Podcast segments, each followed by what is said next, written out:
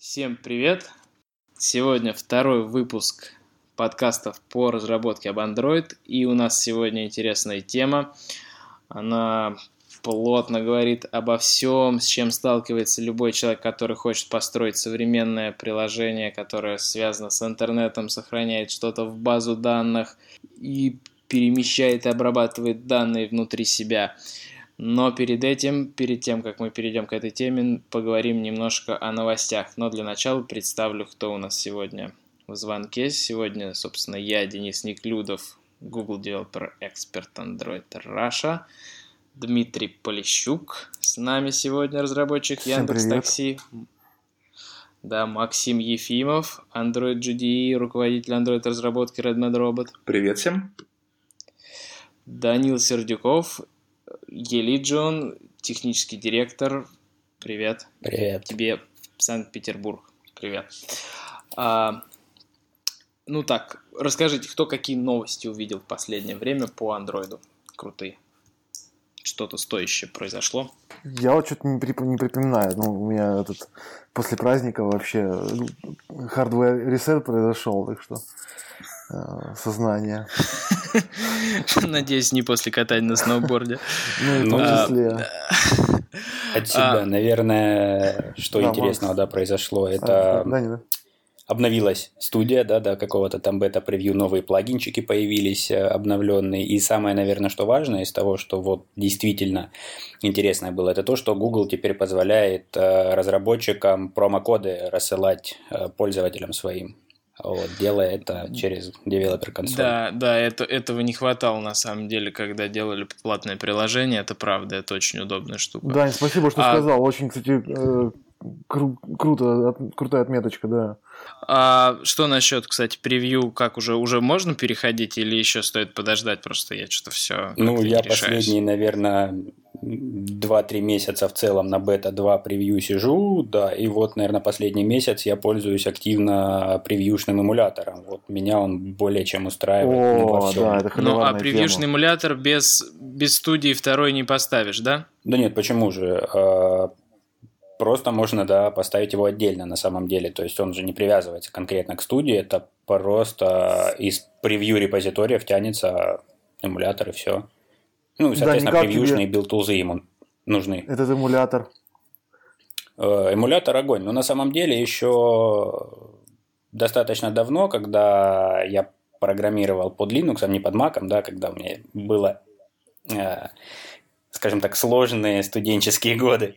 Вот, соответственно, там я запускал э, родной гугловый эмулятор в КВМ, да, ну то есть он там Мгм. шустренько работал, вся виртуализация на уровне железа, все круто. Вот сейчас Google э, выкатили же свой этот премьюшный эмулятор, вот, допилили в него огромную кучу фич, э, то есть там все, что было в Genymotion, есть теперь в гугловом эмуляторе, вот, только, соответственно, даром и быстро. Вот. э, Плюсы его по сравнению с Genymotion, он стар- стартует у меня на Маке 2012 года, да, еще древнем, О, весьма быстро, секунд, наверное, за 15-20 он полностью готов к работе, то есть вот от момента, как я э, нажал на Tools Run AVD, да, то есть вот за 15 секунд он у меня уже готов к работе. Работает он как обычное там, десктопное приложение, э, деплоится э, ПКхи на него, ну, по такому моему, скажем так, э, сугубо эмпирическому мнению, немножко быстрее, чем на Genymotion все-таки.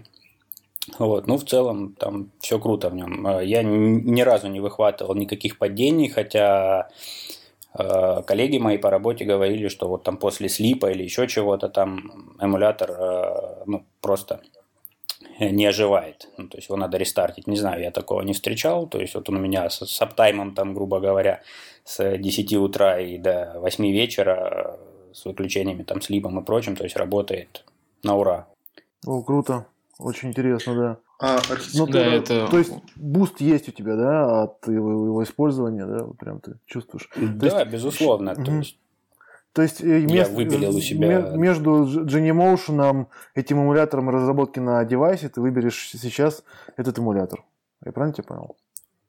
Да, то есть, э, Ну, я безусловно, я имею в просто виду, потому что Угу. Удобнее как... пользоваться эмулятором. Я еще привык с iOS, да, то есть их, у них там достаточно удобный симулятор. Да, да. А вот, да. Но как бы Очень. подключать девайс, деплоить на него что-то а мне не всегда удобно, просто потому что вот в последнее время, да, на девайсе все чаще у меня почему-то начал возникать э, начала возникать ошибка, что у меня недостаточно места для установки АПКшки, да, то есть у меня TMP-директория забита на нем.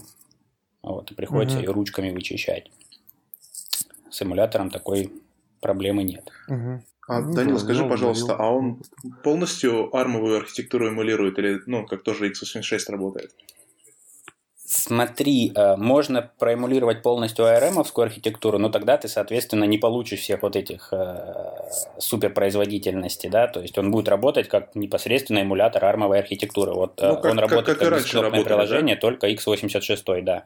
Угу, угу, вот. Нет, ну, безусловно, ты можешь э, запустить ARM-овский эмулятор, у тебя будет 100% ARM-овская архитектура симулирована, да, но он не будет у тебя работать вот там fast mode, mm скажем так. mm Я просто думал, там они какое-то волшебство изобрели, чтобы именно ARM работал на 86-х процессорах, так супер круто, но не, и, вот, и, к, и без того классно. К сожалению, нет.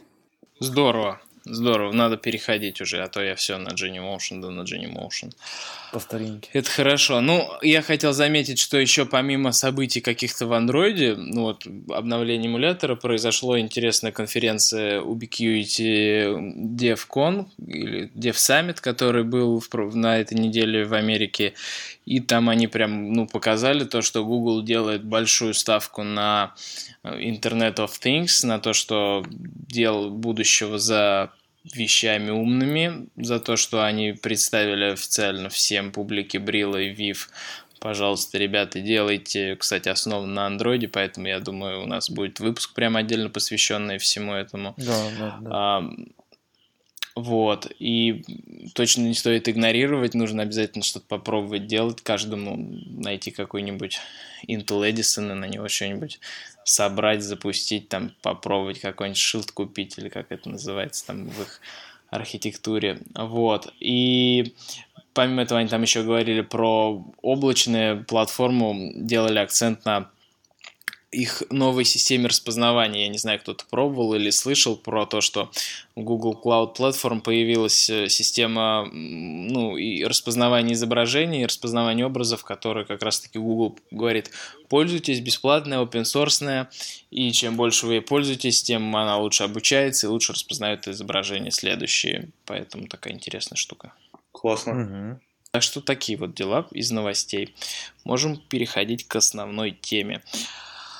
Ну, расскажите, вот я как человек, который проект, месяц, наверное, назад мы начали небольшой маленький проект, и как раз-таки прям полностью решили взять все последние тренды, э, все самые красивые слова, MVP, DI, RX, все, что только можно было, и всунуть в него.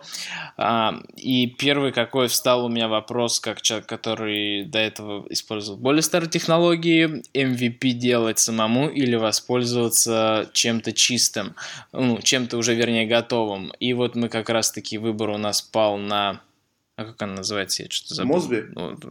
Да, на Мосби, mm-hmm. спасибо. Вот, это набор интерфейсов, э, который описан, и примеры, как использовать эти интерфейсы, то есть там, как презентер у тебя должен выглядеть, как он должен быть связан с view, и как он должен быть связан с моделью. Очень удобно, очень наглядно, но прям брать в лоб готовую там джарку и пользоваться, конечно, не получилось. сделали форк, подключили отдельно, сделали свои модификации, и только тогда все пошло. Вот. Но, тем не менее, при первом проекте, если ты не знаешь, с чего начать, то начать с Мосби хорошая идея, потому что уже давно поддерживается, мейнтейнится и, в общем, хороший пример. Денчик, мне кажется, первый, первый вопрос, с которого надо начать, это зачем это все надо? А, вот. Да. То есть давай отсюда начнем. Вот мы начали это обсуждать, да? А, вот, но это на самом деле в большинстве случаев вот эта вся мутатень, она не нужна вот, в мобильных приложениях. Вот, я так сразу наброшу, так прям кучу так это. Вот, то есть зачем тебе так много всего в этом вашем новом проекте, объясни. Ну, то есть, вот на, на, на, Нет, в нашем проекте это было больше ради изучения, потому что у нас есть крупный проект, который тянется уже больше года, где там огромное количество классов, экранов и так далее, mm-hmm. и там мы грустим на то, что не начинали с MVP, то есть сейчас мы будем постепенно итеративно переходить, максимально переносить все в эту структуру, но нам не хватает там, то есть там уже начинается каша и переплетение, вот как раз-таки на твой вопрос ответит Максим Ефим, потому что он в чате О, нам писал про это. задавит меня, так. Так. Ну, на, сам, на самом деле, конечно, такая эта тема, наверное, одна из самых холиварных. А, да, да, Лучше да. только, наверное, это использовать ли Янамы под Android или не использовать. Вот. Но на самом деле я, Дим, с тобой согласен, что тут как бы основная вообще как бы цель да, всего этого, что мы там пишем какой-то код, да, то, что в конце мы должны получить там продукт или проект какой-то, да, там, в обозначенные сроки там, с хорошим качеством, который имеет набор каких-то фичей. Ну и, соответственно, вот это как такой э, главный бизнес-гол, э, да, который нам нужно достичь, и от него должна вообще вестись вся наша остальная деятельность, да, то есть архитектура это ну, как бы не вещь в себе, да, она призвана решать какие-то там прикладные задачи. Да. Соответственно, как бы и выбор архитектуры, он должен быть э, обусловлен не тем, что, ну, вот я на Android Weekly прочитал про новую крутую библиотеку, давайте мы ее запилим, да, а тем, что мы, ну, mm-hmm. вот, как бы столкнулись с какой-то проблемой, которая не позволяет нам бизнес-value добавлять к нашему продукту, и эта проблема связана с тем, что у нас в коде есть какие-то недостатки, да, то есть, ну, как такой вот базовый примерчик, да, там есть классическая архитектура Android, когда все фрагменты, э, когда они Э, оттачатся к Activity, пытаются Activity прикастить к какому-то своему интерфейсу и, соответственно, таким образом взаимодействуют с внешним миром. То есть там э, дергают у этой Activity всякие методы, когда они сами не могут на что-то отреагировать. Ну, и получается mm-hmm. вроде как нормально. А, по-моему, в десятом там, ой, не в десятом, ну, короче, очень давно это написали, архитектуру. И как бы ей все пользовались э, довольно долгое время. Ну, вот мы столкнулись с проблемой, что если у нас там две или три Activity на все приложение, а в последнее время это так, потому что если мы хотим сделать крутую анимацию, то нам бы хотелось, чтобы у нас там не Activity а, мелькали, да, там вот на одном экране, там раз, там одна вишка, другой сменилась. Ну, короче, не суть. А мало Activity, mm-hmm. много фрагментов. Получается, что а, одна Activity реализует там 20-30 интерфейсов, вот как раз к которым фрагменты ее кастят. Ну и получается полный трэш. То есть там класс, который на тысячи строчек разрастается, который, а, в общем, очень сложно поддерживать, а, там, очень сложно что-то модифицировать. Вообще как бы это зависимость достаточно непонятная, да, то есть там когда, например, там э, мы фрагмент делаем для таблеток и для телефонов, там они по-разному могут кастить, к разным интерфейсам. Ну, в общем, вот как бы стала проблема, да, то есть расширение этого продукта, оно было сильно да. заторможено тем, что мы выбрали такую архитектуру, в которой нам необходимо было много времени тратить на то, чтобы добавить там новый фрагмент. Вот это реальная проблема насущная. И тогда мы пришли к мысли, что ну давайте попробуем что-нибудь лучше. Вот, собственно, мы э, тогда решили сделать э, свой MVP. Тогда, по-моему, Мосби не было, или он был в каком-то еще зачаточном состоянии. Ну, то есть, как бы цель, почему мы взяли MVP, потому что нас не устраивала вот эта классическая архитектура. То есть, у нее была mm-hmm. такая проблема конкретная, с которой мы столкнулись. Мы взяли, начали использовать MVP. Таким образом, у нас сейчас как бы для каждого Максим, экрана стой, стой. Можно, угу. можно сейчас еще 5, 5 копеечек? Но, по-моему, ваша проблема решается просто. Нужно взять и сделать свой event bus. А, mm-hmm. Ну, Event Bus, э, как бы все равно, кто будет делать ну, э, конкретно обработку вот событий. Ну, то есть, э, смотри, как бы с Event Bus там какая получается сложность, что много фрагментов кидает много событий, да, то есть количество этих событий, да, да. оно там тоже исчисляется какими-то десятками, да. Вопрос, какой класс будет обрабатывать все эти события. Ну, то есть это либо Activity, либо все равно что-то такое, ну, какой-то вот централизованный хаб, в который все это стекается, да, и который там принимает какие-то решения, что делать, если произошло событие. А, ну да, я, я на самом деле не сторонник Ивенбаса, я считаю, что это как go-to, вот, только вот его можно использовать как go-to, можно любую проблему решить с Ивенбасом абсолютно, и таким образом запутав все там намного, вот, собственно, кто, ну да, да, вот, собственно, нужен протокол для того, чтобы его использовать, вот, но да. я просто потихоньку пытаюсь так набрасывать, ты уж извиняюсь, чтобы тема шла. Да, позвольте, я теперь тоже 5 копеек ставлю. Вот, Макс, ты говоришь, что да, там вот мы придумали свою MVP-архитектуру, там вот раньше все прибитое гвоздями работало плохо. А, почему именно MVP, да, то есть ведь куча других разных страшных аббревиатур есть, да, там MVC, MVVM, там, почему именно MVP?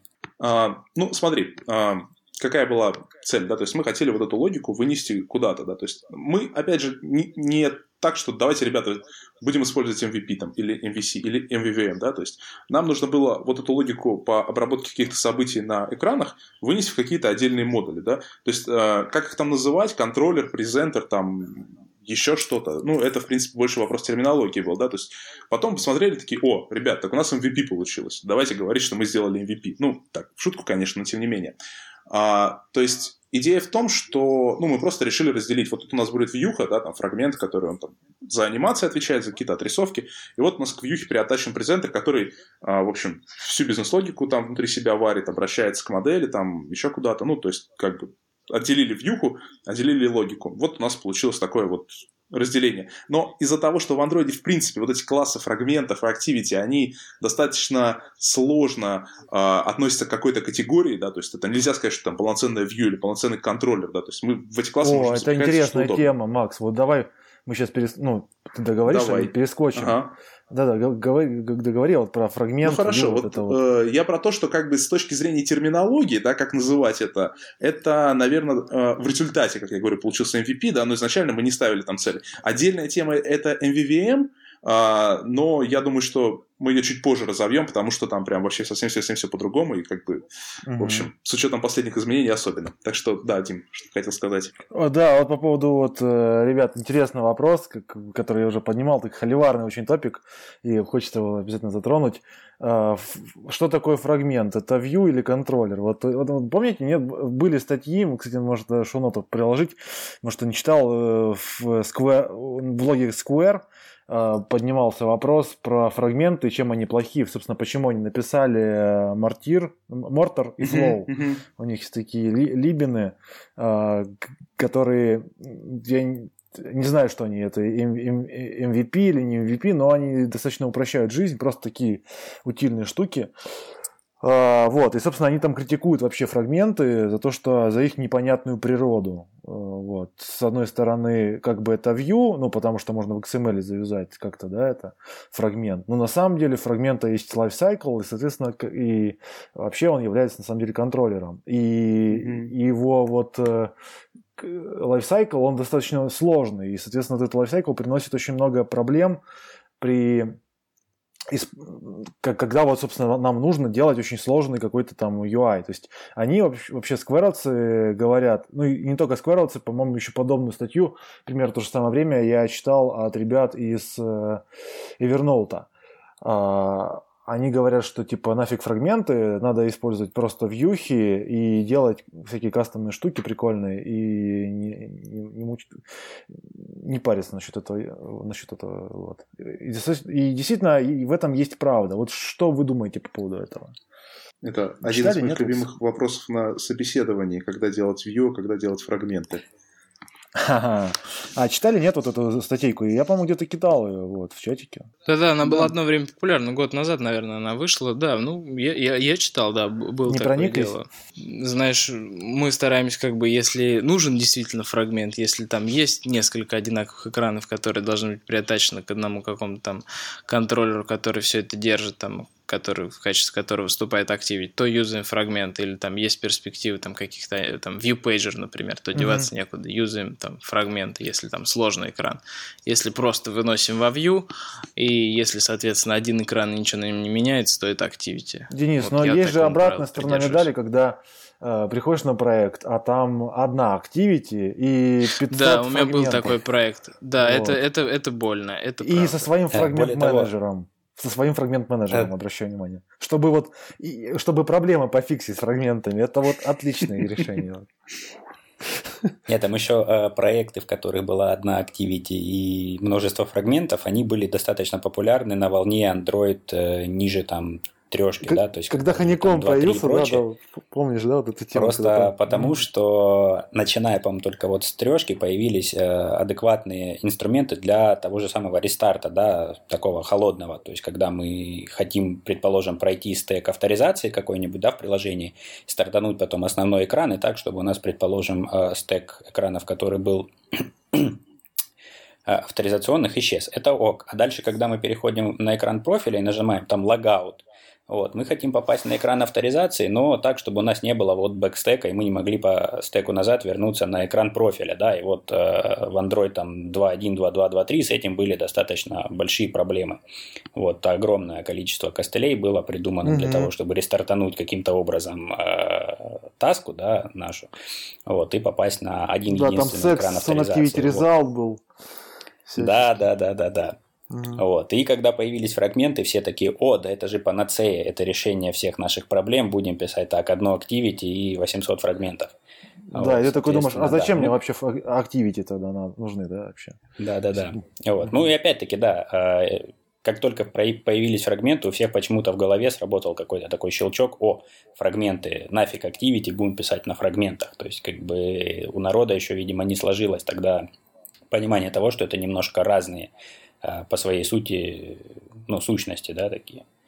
Вот, а в целом при, э, ну, в реализации я согласен с Денисом, да, то есть э, мы используем то, такой же подход. То есть, если это один какой-то экран, и в нем а, нет особой хитрой логики, там, списковых представлений, пейджеров и прочего, то это mm-hmm. экран Activity. Если что-то есть, то это, допустим, да, экран со списком – это Activity, в котором фрагмент со списком, и по клику мы там переходим на фрагмент по, ну, с подробной там информацией об элементе списка этого, да, ну, то есть, или там пейджеры. То есть, вот. Mm-hmm. Все согласны. Ну да. Ну просто я еще раз скажу, что как бы у фрагментов есть какая-то такая фишка, да, у них как корпускулярно-волновой э, дуализм такой. То есть, как бы, что это такое, вот, и как это, ну, то есть, вроде бы все понятно, да, но вот многие неправильно это используют. Вообще, ну, а ты на Mortar и Flow перешел или я просто пр- посмотрел? Пробовал, вот, но не, не доходят руки туда. Я сейчас в основном с Kotlin экспериментирую, вот, и там вообще друг, друг, другие реалии, как-то все там по-другому. То есть там это... Там как-то ну да, ну точнее, знаешь, там больше, ну мы сейчас в Kotlin немножко, да, э, я пользуюсь в основном а, Android э, Kotlin плагином, вот, для, комп, для компайлера, когда Kotlin X, который, Kotlin X Android. Вот, то есть mm-hmm. мне вьюхи уже Kotlin сам подтягивает все. И, ну, да, я использую фрагменты если в, в, в Kotlin, вот, на том проекте, который сейчас делаю. Так что, ну, не, не парюсь. Ну, там как-то получается все, все намного красивше. Ну, ладно. Это Kotlin у нас ну, будет хорошо. отдельная тема. Ладно, да, у нас про Kotlin отдельная. У нас на самом деле и про RX и Dagger отдельные, но давайте все-таки невозможно, говоря про архитектуру, не упомянуть да. про них ни слова. Давайте про Dagger.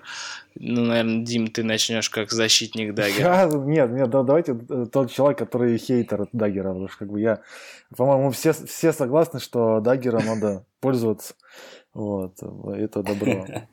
Опять Ладно, давай я начну. Я, я обычно начинаю тему. Mm-hmm. Так, значит, Dagger. Dagger мы пользуемся уже второй проект, и вот первый наш большущий проект абсолютно радует, и все разработчики, которые в этом проекте, ну, начиная новые проекты, без него уже чувствуют себя некомфортно и просят добавить его, и добавляют, встраивают, везде стоит второй Dagger.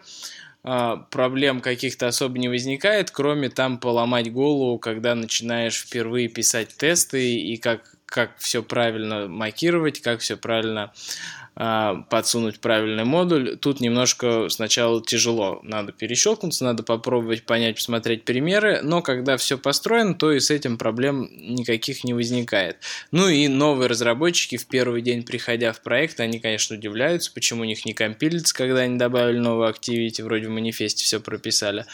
И когда им объясняешь, как устроено и что это такое, и почему там генерируются новые классы, то после этого все понимают, и все получают огромное удовольствие от того, что нужны им утилиты и какие-то там вспомогательные классы, да и постоянные там сервисы те же инжектятся, и не надо их создавать, не надо прописывать цепочку зависимостей, и можно легко подменить на нужный тебе другой модуль. От этого все тащатся, и, в общем, всем нравится. Ну да, вот все. все ну, это было в защиту, я так понимаю, да? Да, да, да, да, да, да. да. Ну, Приверженцы я... Даггера, да, ликуют. Слушай, я да, ну давайте, не, давайте... Давай. Да, да, ну просто я... я, это, я, а... я... Да, блин, да, Тим? Макс, говори уже, да. Окей. Говори, говори, ну, в общем, я как бы не могу себя отнести там а, к лагерю хейтеров Даггера, да, но, скажем так, вот, а, как я там вначале говорил, да, то есть каждое какое-то решение, которое мы принимаем архитектурно, оно должно решать какие-то наши проблемы. И я вот, честно говоря, сколько не смотрел всяких разных презентаций, примеров по Даггеру, да, в основном они все там пляшут от той Вортоновской презентации, когда он а, рассказывал про Twitter-клиент и про всю эту боль, что каждый раз создается новый Twitter-клиент. И, соответственно, вот так эта задача решается через Dagger. И, а, ну, честно скажу, как бы у меня такой проблемы никогда не было, что вот там создается 50 клиентов, да, то есть а, мне кажется, тут есть некоторая мешанина в понятиях, да, то есть обычно, когда вот ты говоришь с человеком про uh, dependency injection, dependency inversion, сразу говорится dagger, да, но на самом деле это вещи разные, да, то есть dependency injection и dependency ну, вот inversion это архитектурные сказать, паттерны, да, да которые, mm-hmm. которые что говорят, что мы какую-то часть функционала, там, например, по созданию тех же клиентов, да, мы ее не вот прям в код врубаем, да, а делаем зависимым от какого-то другого модуля в нашей программе. Не, не обязательно модуля в терминах Dagger, а просто какого-то там класса, какой-то фабрики, еще чего-то. Так вот, а Dagger это одно из средств реализации dependency injection. Это как бы надо хорошо понимать, потому что делать Dagger только потому, что ты хочешь сделать dependency injection, это значит не понимать, как еще можно сделать dependency injection. Да? То есть самый как бы тупой вариант — это сделать фабрики. Ну, по сути, это как бы то же самое практически, что делает Dagger, да, то есть вы делаете какой-то там а, локальный филд в классе, и там при его инициализации, там, например, какое-нибудь поле, там, Twitter клиент, вы ему присваиваете не значение new Twitter клиент, а там Twitter клиент factory, точка create Twitter клиент. Соответственно, вот таким образом вы отдали э, управление созданием клиентов вот этой фабрике. Точно так же, как там через Dagger вы отдаете это э, какому-то модулю. То есть э, э задача в том, чтобы отвязать создание объектов от того места, где они используются. И эта задача может быть решена несколькими путями. Ну, поэтому как бы э, я там не призываю не использовать Dagger, это, в принципе, э, достаточно крутая штука, да, но как бы если вы его делаете и его используете, да, то там просмотрите какие-то еще альтернативы, может быть, это э, вам пригодится, да, ну, то есть я, наверное, сейчас не к тем, кто вот буквально сейчас в этом обсуждении участвует, да, а к нашим слушателям обращаюсь, да, просто как бы часто такое вижу, что понятие вот dependency injection и dagger это почти синонимы для многих людей. Да, к сожалению. Ну да, я на свои... для примера можно посмотреть, Доклады. можно посмотреть тестовый вот, Google Test Lab, Google Lab, вернее как Android Test Lab или что-то такое, но я кину ссылочку, а, в котором Google представляет пример, как делать тестирование. И там тестирование использует тоже dependency injection, и там нету никакого даггера, ничего робот-джуса, ничего нету, там просто используется ручное, самописная, простая инъекция, которая как бы поясняет принцип инъекции и показывает, как э, dependency injection помогает в тестировании, но при этом все написано руками, там в два класса буквально. Ну, да, во многих проектах Гугла, открытых, open source, то же самое, не знаю, э, Authenticator гугловый, да, там dependency injection написан, ну, свой.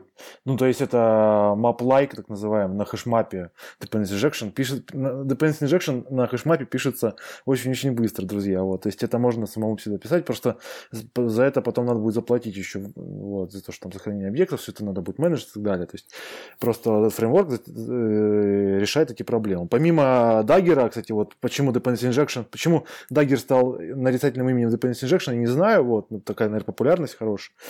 Спасибо, наверное, моим докладам еще, конечно. Вот. Но помимо этого есть еще другие фреймворки, типа как RoboJuice, да, вот, собственно, то, чем я раньше пользовался и за что был нещадно бит самим же собой, когда смотрел перформанс, вот.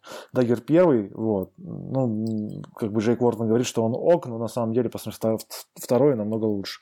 Вот, ну ладно, короче, мы говорим, теперь давайте про почему же, э, Дань, ты хотел сказать, почему вообще Dependency Injection э, sucks, да? Вот это твой был point. Не-не-не-не, dependency injection тащит, это бесспорно. А, я хотел а. сказать, что вот Dagger как таковой, да, это всего лишь инструмент, да, то есть мы говорим о том, что dependency injection это вот там и Dagger это синонимы, да. При этом сам Google нам предоставляет а, отличную возможность не использовать те же самые Dagger и какие-то левые библиотеки, которые генерят за меня код, который мне немного непонятен, да, я должен залезть там в билды и посмотреть, что же оно мне там наделало. А вот, и при этом заставляет меня еще использовать там прекомпиляцию и потом использовать эти нагенеренные классы в моем же самом коде. Да? Попробую сейчас э, собрать э, любой проект э, каким-нибудь гугловым Jack and Jill, да, который экспериментальный пока компилятор, вот, он у тебя не соберется, mm-hmm. просто потому что он не поддерживает annotation processing вообще. Вот. Я хотел сказать, что вот у нас э, так уж повелось, да, что у всех почему-то слово «дагер» вызывает боль. Вот. Не знаю почему. И поэтому мы используем э, всю мощь, которая есть э, в ну, андроидовских билд-тулзах, это флейворы. То есть у нас dependency injection построен на флейворах. Вот, то есть все просто быстро и никаких непоняток. То есть есть, грубо говоря, три source да, которые, на основе которых мы пишем весь код. Это main основной, где лежит 99% кода. Есть, соответственно, mock, где лежат наши мокнутые сервисы и все, что нам нужно. И есть, соответственно, live, грубо говоря, это то, где лежат уже непосредственно продакшн сервисы. То есть все три сорсета, в которых все как, прописано. Какие у вас как бы... названия хорошие. Угу. Ну да, окей, вот. Соответственно, вся разработка зачастую у нас ведется на mock, ну, понятно, да, не, не стоит говорить, что mock и live, они наследуют все исходники, которые лежат в main'е. То есть это всем понятно, это на самом деле очень круто. То есть если нам необходимо потом, предположим, сделать какую-нибудь э, хитрый build для заказчика, в котором бы были подключены там production сервисы, но с заменой каких-то кусочков на mock, мы просто можем точно так же взять э, создать новый flavor, сказать ему, что вот используй source set, предположим, live'овский, вот, и переопределить в нем какой-нибудь из классов. Все. То есть, как бы весь процесс э, такой именно dependency injection. Но опять-таки, что нам нужно от dependency injection в 99,9% случаев, это, блин, Retrofit, грубо говоря. Ну, то есть, это некий э, клиент к, э, запро- ну, к доступу к API, верно? То есть, как часто mm-hmm. вам приходилось в проектах э, инжектить, не знаю, какой-нибудь э, location менеджер кастомный или я не знаю какой, то есть никогда мне за свою практику этого делать не приходилось. Или, не знаю, еще что у нас там вообще даже есть, там, layout inflator, хитрый какой-нибудь, тоже нет.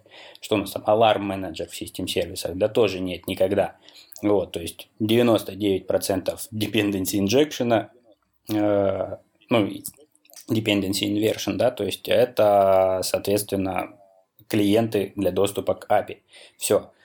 Да, плюсы даггера из тех, которые я вижу, это то, что можно написать собачка inject какое-то поле и все, и потом завязать один метод, и он вам это поле э, инициализирует. То есть вот, это опять-таки не хейтерство, это одна из таких вот маленьких плюшек, которые э, вот действительно полезно в. Все остальное, как бы, оно пишется вот, вот ручками действительно в три строчки, как говорил Макс парни. Ну, я даже спорить здесь не буду, вот, но просто это как бы использование, да, тулзов, вот. А Dagger какая-то такая штука, которая работает как бы везде. Ну, вот так вот. Не знаю. То есть, как бы, если вас это устраивает, ну, по-моему, как бы сами себе это э, хуже делаете. Ну, мое мнение. Ну, понятно, да, то, что annotation processor сдается, там, перегенерация source'ов, вот, все такое. Вот. Это как бы такой, такой нюанс. Ну... Да, опять-таки, смотри, mm-hmm. Dagger, там, и вот особенно там, если посмотреть на последние там build тулзы и прочее, то есть использование Dagger, ну, накладывает ряд э, некоторых, так скажем так, тонкостей, да, связанных там с э, инкрементальной пересборкой или еще чем-нибудь таким, да, ну, то есть Dagger, насколько я помню, он перегенеривает там просто огромный граф, э, если у тебя там изменилась там одна строчка в твоем модуле в каком-то. Вот, соответственно, у тебя чуть ли там не весь проект будет пересобираться. Ну, понятное дело, что это притянутая за уши проблемка, да, которая там всего лишь навсего влияет на время компиляции, на ее скорость, но все-таки. Вот. При этом при использовании тех же самых флейворов и использовании стандартных тулзов у тебя вся инкрементальная компиляция как работала, так и работает. Ну, да, на самом ну, деле... да. А еще, о, еще один такой, да, то есть мы можем, грубо говоря, одной э, одной командой, фактически одним build, ну, не build скриптом, а как бы конфигом build'а на CI-сервере, да, то есть собрать абсолютно все сборки. То есть тут тебе будут и mock, и live, и customer с э, mock дефис live там с какими-то плюхами, и еще какие-то. То есть э, с Dagger'ом, насколько мне известно, это ну, возможно, а, да, но опять же таки на флейворах и на модуле каждому флейвору. Даня, а смотри, вот такой вариант, как э, то, что прям в рантайме, ну, то есть у нас есть такая, такие сборки, да, а, когда я открываю там настрой, у меня в девелоперской сборке есть панель настроек, и я могу менять там URL э, сервака, разные mock'и задавать, и все это достигается за счет в runtime'е, за счет dependency injection, ну, за счет Dagger'а. Не круто, ну, то есть по-моему, крутая. И это как бы практически бесплатно дается. Вот. С flavor'ами такое вроде не получится. Да почему нет? Ребят, ну у нас про Dagger, по-моему, отдельная же будет тема, да? Просто мы сейчас, мне ну, кажется, очень-очень да, ушли в сторону, такую как бы специфическую, про одну тулзу. Не, ну, мы, чтобы у, у слушателя хоть какое-то понимание сложилось, нужно ли ему Dependency Injection, хотя, наверное, вместо понимания мы только его смутили, но, не, не, не, в общем, Денис, тут, короче, в любом вопрос... случае, познакомиться с Dependency Injection должен каждый, кто планирует строить архитектуру мобильных приложений. Да, и не только Денчик, тут скорее правильнее было сказать, не нужен ли им Dependency Injection, он, безусловно, безусловно, нужен. А нужен ли им дагер или другой какой-нибудь инструмент, там тот же самый робок Juice, да, либо там инжектирование на флейворах. То есть вот просто замануха такая, послушать. Э... Следующий выпуск, где да, будет да, да, дагер, да, через один выпуск. Хорошо, ну давайте перейдем тогда к третьей теме. Давайте самый такой больной, про который прям каждая мобильная конференция, там прям 2-3 докладика про то, кто как работает с фоновыми потоками. Казалось бы, тема на самом деле простая, если там ага. смотреть какой-то enterprise.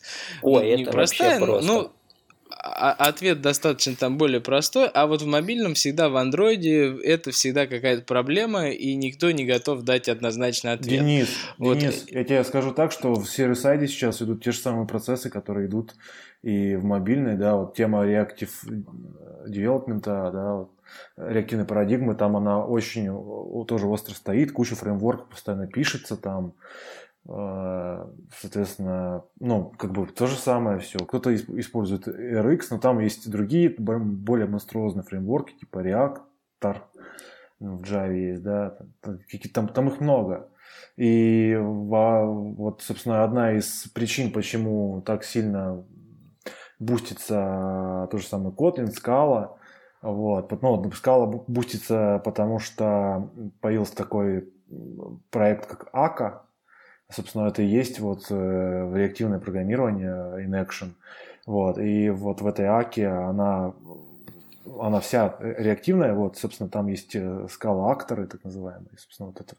Не буду эту тему сейчас развивать, короче, я про то, что э, вот эта тема реактивного программирования, она актуальна сейчас вообще во всем мире программирования, и как бы меняется сейчас, меняются, ну, как бы, как это, меняются платформы земляные, да, земные, то есть прям все меняется, вот, и люди переосмысливают вообще программирование. То есть те вещи, которые были 50 лет назад, были придуманы, они сейчас э, новая в них душа, и вот мы... И, соответственно, это, и это захватило тоже мобильный рынок, э, мобильную разработку очень сильно. Но у нас из-за из мобильных э, GVM у нас есть определенные ограничения, да, и, соответственно, уж хотя бы что-то, чтобы хорошо работало. Вот одно из таких это сейчас TRX, да, собственно, почему мы про него говорим. Вот. Собственно, я просто тебя... А мы еще про RX не говорим. Ты ой, нас ой, опередил ой, на шаг ой. вперед. Ой. Я хотел сначала подвести к RX, сказать, что есть там Async Loader, есть э, RoboSpice, есть от компании Redmond Robot Chronos, Ой. и потом только про RX. Да, точно, вот. точно. Да, Chronos, он, он тоже, Chronos, он тоже маленький. Вот. Ну, как бы как раз-таки вопрос неоднозначности до появления RX существовал очень сильно, и RX потом только появился, и, и, и вот сейчас мы попытаемся с вами ответить на вопрос, дал ли он однозначный ответ, как теперь решать все проблемы, или это еще один вариант выбора путей, которые не без, безболезненно пройдут для каждого из разработчиков. Ну, это очень такой быстрый переход получился. Вот теперь с, вам слово. С, с бэкграунд потоков на, на RX. То есть, на самом деле, как бы у архитектурных вопросов э, достаточно много есть разных нюансов, да, то есть, если мы говорим там про работу, например, с бэкграунд потоками, да, то тут вообще имеет смысл говорить о том, как в целом, да, то есть что у нас за сущности приложения общаются с бэкграунд-потоками. Но опять же, потому что если мы откроем какие-нибудь там мануалы, да, по андроиду э, стоковые, то там, скорее всего, будет какой-нибудь async task запихнутый прямо в Activity, в котором сразу же там идет запрос, например, к сети.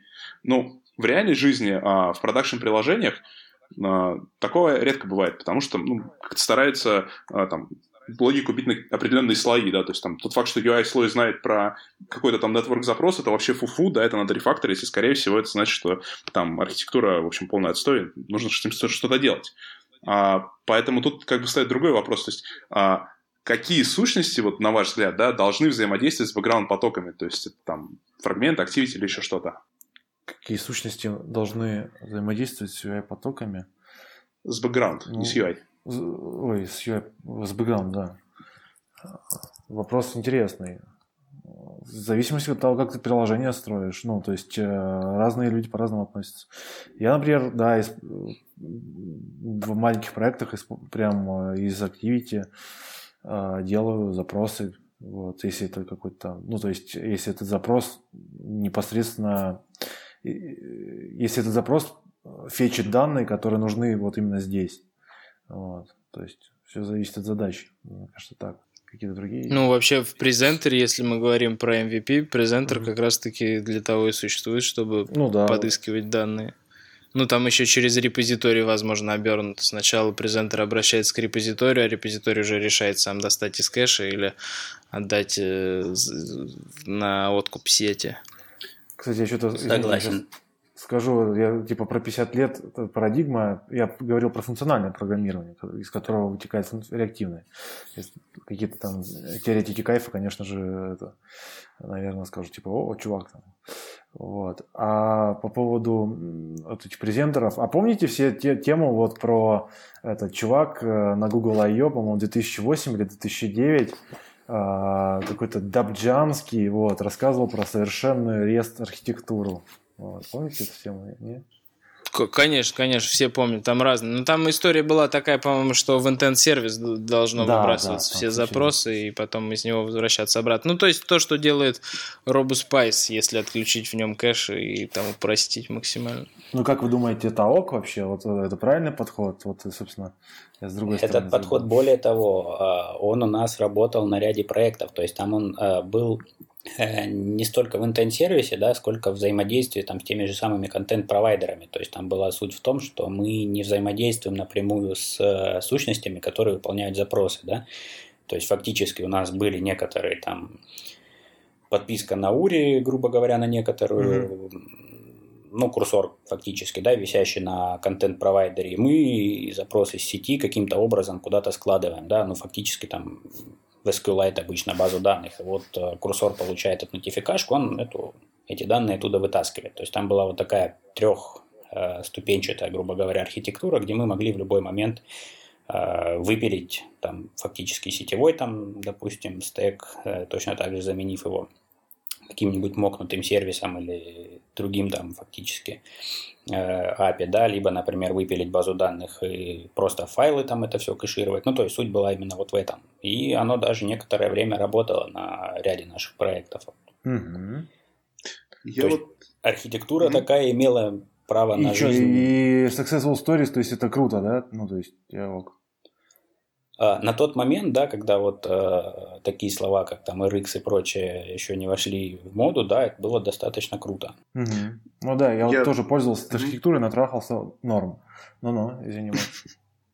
Я просто хотел тоже свои такие мои теперь 5 копеек ставлю. У меня с этой архитектурой всегда а, возникал один вопрос. А, Ее всегда презентовали, ну да, вот правильно, как Данил сказал, да, то есть у нас там есть какой-то контент-провайдер, мы за ним следим, данные обновились, мы их фетчнули, все окей.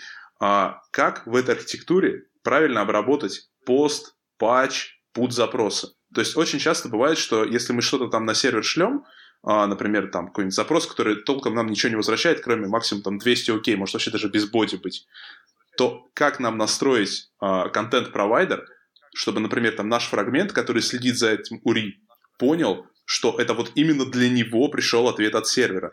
А, потому что ведь у нас, например, одновременно может быть несколько фрагментов, если мы с каким-нибудь viewpager работаем, да, то есть у нас там а, 4 фрагмента, грузит 4 какие-то запроса. И вот нам пришло 4 ответа 200, да, нам нужно в каждый фрагмент его результат диспатчить. А, честно говоря, вот в этой модели у меня вот ничего хорошего не получилось сделать. То есть, может, у вас были какие-то воркараунды, какой-то победили. О, более того, ладно, 200 это все еще отлично. А как в этом случае проработать exception, это было, да, вот э, там mm-hmm. возникали адские боли у всех. Вот, ну, как это обычно прорабатывалось, да, на тот момент. То есть, ну, фактически точно так же писалась э, какая-то сущность э, по, ну, связанная с ошибкой. Ну, то есть, либо это 200 ок, и мы получали какие-то данные, либо это был не 200 ок, и мы фактически по ошибочному уре, вот, ну, там их было два, грубо говоря, лоудера, которые следили за данными, да, то есть, понятное дело, что если мы 200 ок не записали, э, вернее, данные не обновились у нас и не получил notification конкретно, конкретный ури, да, то, наверное, должен был сработать все-таки какой-то ошибочный ури для этого запроса, да, и вот на него выбрасывались именно конкретная специфицированная, скажем так, ошибка, вот, где мы могли получить э, код этой ошибки и какие-то данные вытащить из нее. Угу. Ну, вот таким костыльным способом это обрабатывалось. Угу. Ну да, действительно. Ну, тут не... я еще скажу mm-hmm. про эволюцию, наверное. Когда полтора года назад я пришел в новую компанию, и передо мной стал вопрос, что никого нет, и могу строить архитектуру, которую сам захочу. Ну и, соответственно, я решил посмотреть. Ну, RoboSpice мне не нравился изначально из-за его ужасной модели кэширования. Один, ну, один кэш на один запрос и какой-то умный кэш с добавлением там существующей баз данных делать неудобно и не, просто, поэтому я на него не смотрел. Не смотрел также на синтаски, потому что это уже совсем был анахронизм. Я решил посмотреть в сторону лодеров. Ну и, соответственно, с контент-провайдером у меня тоже был большой опыт, и я понимал большой оверхед с построением всего описания контент-провайдера, даже если его генерировать, все равно это достаточно проблемно. Поэтому я вернулся к старику ORM Lite. И вот такую архитектуру построил тогда. Тогда еще RX находился в достаточно зачаточной стадии, ну, как мне показалось, и не рискнул его брать для production'а банковского. Вот. И была построена следующая архитектура Loader. А, а, Loader делает как раз-таки, который основан на AsyncTaskLoader, он делает запрос к сети через Retrofit и в response'е в своем, там в дженерике обрабатывает ошибку, возвращ... соответственно, у него в callback два варианта, либо exception, либо on result, и что там еще помимо лодера, лодера, трофит, и все это подвязывает, соответственно, из UI откуда хочешь. Но с exception с обработкой каких-то проблем не было. А, и еще было интересно то, что в некоторых местах, когда это было связано с экранами, которые, ну, с данными, которые из API приходили пачками, и не просто ок или не ок, соответственно, было сделано, как вот вы говорите, когда нотифается какая-то сущность, но у меня натифайлся ORM, и, соответственно, уже ORM отвечал, ну, лодер второй предоставлял. То есть в одном лодере в фоне проходил запрос, второй лодер дергался автоматически на то, что, о, обновился ORM, давай-ка мы вернем результат, потому что подписка шла через лодер. Э, коллеги были возмущены, когда работали с этой архитектурой, говорили, что сначала кажется, что удобно, но вот из-за вот этой нотификации и прослойки в виде базы данных, а потом уже отображение из кэша, были и потери по времени, и самое большое это там костыли, которые ты городишь, когда у тебя, допустим, там постраничная загрузка, или частично ты изменил данные для того, чтобы построить правильный запрос в базе данных, и у тебя опять все начало переобновляться в UI, и 750 обновлений, изменений, и отследить это сложно. Поэтому схему, что сохраняем в базу, а потом показываем в UI, мы в следующем проекте уже не применяли, но вот лодеры сохранили. И на самом деле с ними все ок, и проблем никаких нет, кроме одной кроме двух, вернее сказать. Лодер, если изначально построен на async таске по дефолту и там в нем ничего не изменено, там есть баг, он иногда падает с эксепшеном execute он executor exception или что-то такое. И там нужно небольшую правочку руками сделать, сделать свой async task loader и с этой правочкой сохранить его. Это первая проблема. А вторая проблема, несмотря на эту правку, иногда, если запустить 10 лодеров одновременно или там ну, много обновлений совершить на одном экране, много лодеров запустить, нагрузить лодер менеджер, то может лодер просто не доставить результат никогда. И эта известная бага, она висит до сих пор в бактрекере, никто ее не правит. И, вот. И хотя там никакими саппортами не пользуемся, а пользуемся современ... ну, такими оригинальными лодерами, все равно это сохраняется на последних версиях Android. И поэтому вот следующий проект начинаем на RX.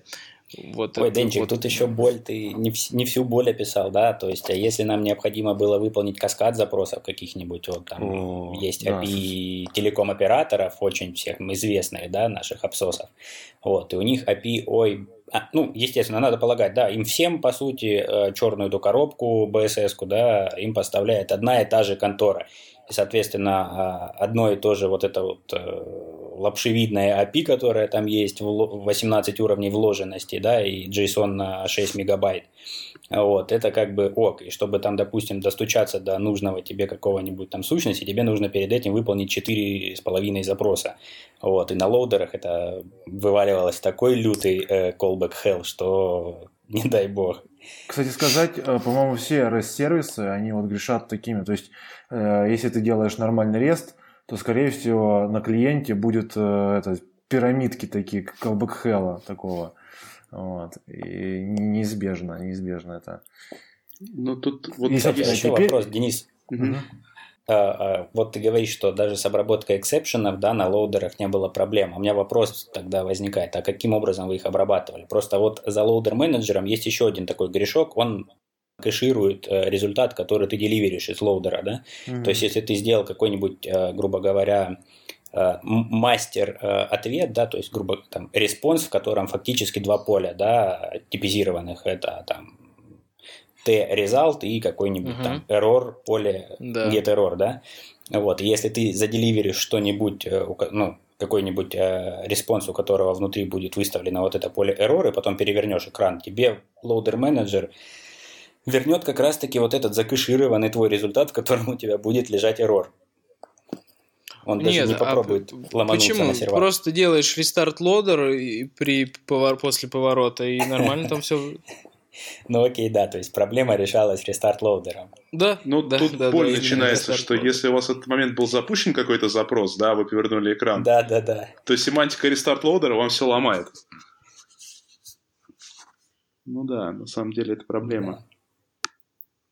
Ну, я, я поэтому не говорю, что я поэтому э, это избавляю от любопытства слушателя, который говорит, типа, я еще на loader'ах попробую, а потом перейду на RX, если не получится. Вот мы как бы подтверждаем, что можно попробовать, но не стоит. Давайте поговорим о современном. Слушай, ну, давайте по порядочку. Кто, кто, есть кто-то, кто хочет сказать, что можно жить без RX и все хорошо? А, ну, есть. Вот, собственно, ты жил, пытался жить без RX, я тоже жил без RX. Я думаю, все жили без RX и да, успешно все. с этим справлялись как-то. С переменным успехом, но справлялись ну, сидели на лоудерах там, да, вот, когда они появились, э, было просто типа, о, лоудеры, вот это да. И все таки о, круто. Но, то есть, и проблему они, конечно, решали, и все здорово, вот. Но есть вот этот нюанс, который ты перечислил, собственно, все. А... Ну, вообще у многих бытует мнение у про лодеры кто их так и не попробовал по каким-то обстоятельствам, не знаю, или это новички, а, то, что лодеры, там же в документации написано, что лодер это для доставки результата из базы данных, которые привязываются к контент-провайдеру, причем здесь мой REST API. Вот, на, на самом деле, ребят, loader ы юзать можно для всего, даже для обработки bitmap а в фоне и потом возвращения обратно же результата с этим bitmap ом локального. В общем, что угодно можно в loader засовывать фоновое. Ну, гугловая документация, она всегда изобилует всякими прикольными интересностями, когда там тебе нужно додумывать, знаешь, как в Советском Союзе. Ну, ну должен между строк все время читать и додумывать, как же там на самом-то деле. Вот. Есть... Да, да, контент-провайдер. Контент-провайдер используется для предоставления доступа к базе данных извне, из другого приложения и в документации лодера. Сделайте приватный контент-провайдер. Да, да, да. И столько людей понапоролось на эту тему вообще, просто уже думаешь, елки-моталки. То есть, там Я тебе более скажу, все понапоролись на эту тему. Все, все, все. Вот единственное, кто не Единственный, кто не, не напоролся, да, так это Коля Кудашов из Телеграма. Вот он не напоролся. Человек-легенда. Правильно. Не нравится документация, напиши свой. Пиши сам. И свои да, исходники, вот, и свою документацию. Из да. Сотен человек, наверное, пары, которые приходили на интервью, да, стандартный вопрос, зачем нужен контент-провайдер, звучал просто вот цитатой из э, документации, ну, чтобы шарить данные в другие приложения. То есть, как бы с этим столкнулись, наверное, все абсолютно. Да, да, да, это и есть проблема. Ну так что, вот кто, Максим, я слышал, ну, говорил, смотри, что хорошо да. живет и сейчас. Я а, тоже как бы так маленько зайду а, с, сверху на эту тему, посмотреть хотел бы, да, то есть у нас в андроиде как бы есть а, две проблемы, связанные с бэкграунд, вообще с выполнением бэкграунда, там, UI и так далее. А, первая проблема, да, то, что у нас Android — это система, когда у нас а, объекты UI, они не всегда живы, при том условии, что живо само приложение. Это не для всех, э, далеко не для всех систем верно, да, то есть если там, например, там JavaFX попробуете сделать десктопное приложение, то там, скорее всего, у вас будет одинаковое время жизни и программы, и UI-компонент. То есть поскольку, поскольку вы там сами не убьете какую-то вьюху, она не умрет. А, если мне память не изменяет, то, по-моему, а, в этом контексте Android это не система реального времени. Ну, может быть, там а, вы меня поправите, но, по-моему, это так называется. То есть у нас приложение, грубо говоря, там в любой момент может быть остановлено, да, ну и вследствие этого у нас э, применяется, соответственно, там архитектурный паттерн типа memento, да, когда мы там в bundle кладем какие-то данные, потом их восстанавливаем и так далее. То есть вот это ограничение, это одно из, наверное, самых важных в андроиде, вообще самая такая э, краеугольная фишка всей архитектуры, это то, что у нас там приложение может раз остановиться, и мы должны это корректно отработать. А вторая группа сложностей связана с тем, когда у нас выполняется в бэкграунде там несколько каких-то задачек, да, или они там, вот как э, вы уже говорили, должны выполняться одна за другой, например, и там каждая следующая выполняется в зависимости от успешности предыдущей. А вот эта задача, она как бы не очень уникальная, ее действительно там на всех практически системах решают, потому что такое взаимодействие бэкграунд-потоков, оно там на любой практически операционной системе может быть реализовано. Так вот, а, по факту, да, нам как бы для нормального а, оперирования бэкграунд-потоками нужно решить вот эти две задачи, да, то есть первое, это как-то привязаться к жизненному циклу приложения, а Вторая задача это что-то сделать для того, чтобы у нас не было callback hell, если мы там делаем 5 запросов, например, подряд. А, вот с этой точки зрения, если посмотреть, да, как бы а, Первая проблема, она э, решается там рядом тулзов, да, то есть это и там лоудеры, про которые говорили, RoboSpice, Chronos, то есть это вещи, которые, э, они именно это делают, да, то есть они отвязывают э, задачи жизненного цикла э, от задач бэкграунд потока, ну и потом, соответственно, связывают э, в UI-точках. А вот как раз RX, он больше про вторую часть. То есть э, тут тоже надо понимать, что это как бы, я думаю, что может быть э, это такой немножко questionable вопрос, да, но как я это вижу, это именно таким образом работает. То есть RX, он как бы помогает вам э, не запутаться в кучу ваших бэкграунд-потоков, да, и настроить э, какое-то логическое их правильное выполнение.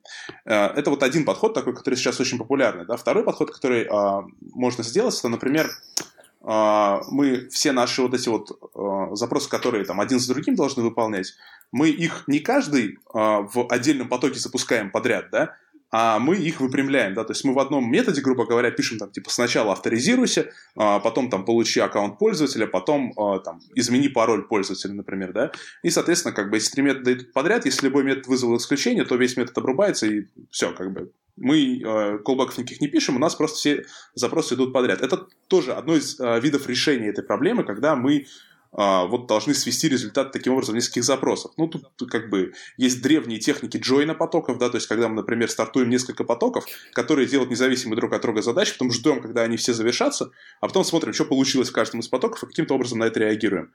Тоже как вариант. То есть э, Просто раз уж у нас сегодняшний разговор, он именно про архитектуру, а там не про какие-то конкретные тулзы, там типа Dagger или RX, а, то вот как бы я бы хотел на этом сакцентировать внимание, да, что как бы вообще какие мы архитектурные проблемы решаем. То есть это такие, ну, можно сказать, классические задачки многопоточного программирования, да, то есть и RX, он вот часть этих задач решает, а, там, мы, в свою очередь, их решаем больше выпрямлением а, наших запросов вот в такой вид, да, то есть когда мы просто один за другим щелкаем какие-то методы, а, ну и там в зависимости от них что-то делаем. Вот, ну, а, наверное, это пока что все, что я хотел сказать. А, меня слышно? Да, да, да, да, да. А, ну, собственно, да, но все-таки по поводу того, что RX э, как тулза, мне кажется, RX это прям, не, если ты ее встраиваешь, то ты встраиваешь себе в мозг новое мировоззрение, новое восприятие. Ну, вот смотрите, ребят, тут да, как ну, бы вот... еще один момент, который я про RX хотел сказать, да. А, мы RX используем на самом деле, но не в том контексте, в котором его обычно принято использовать, да, то есть а, мы его используем для там, решения задач UI, например, да, то есть нам пользователь должен да. заполнить 6 полей, и потом мы ему кнопку делаем включенной. В таком случае мы там берем combine latest, смотрим, что все true, и в таком случае только делаем кнопку enabled. То есть вот с точки зрения как бы реактивного программирования в смысле, что когда там какие-то там звезды совпали, да, то раз мы что-то сделали. Вот в этом смысле мы RX используем. А RX для запросов вот э, там сетевых, например, мы не используем. Ну, то есть у нас как бы реально нет такой потребности. То есть там я не могу сказать, что у нас есть какой-то callback hell или там какие-то еще сложности с обработкой ошибок, например. Ну, то есть э, э, тут еще мы используем такой паттерн, как слоистая архитектура. Это такой ну, наверное, тоже, на самом деле, многие его используют, не все знают, что они его используют. А, когда мы, соответственно, на каждом слое а, обрабатываем в семантике этого слоя то, что происходит глубже. То есть мы в презентере обращаемся к какой-то сущности, типа, дай мне список аккаунтов, да, а, там, сущность какой-то провайдер. То есть мы не знаем, он там из базы берет, из сети, может, она берет из сети, кэширует и кладет в базу, а потом отдает нам. То есть нам плевать. Если у нас вылез exception, то мы уровнем выше пробрасываем, что, ну, там, на UI говорим, ну, извини, как вот не удалось загрузить список аккаунтов. То есть, а там то, что глубже, оно, соответственно, там ходит э, там, в базу или в сеть, и на этом уровне смотрит, что происходит. То есть, э, и вот в этом смысле я, ну, честно говоря, просто не знаю, куда именно встроить RX и какие задачи нам RX в этом смысле решит. А, поэтому для сетевых запросов, там, для BD мы RX не используем. Хм, лихо завернул, лихо. Ну, мне кажется, RX ваши задачи тоже решит. Вот, как бы просто Единственное, что не решит э, RX сейчас, да, это опять-таки возврат к тем самым старым проблемам, это работа с э, все-таки поворотом экрана и состоянием этим. Да, понятно, есть там, как он там называется, RX Lifecycle. Сам позиция.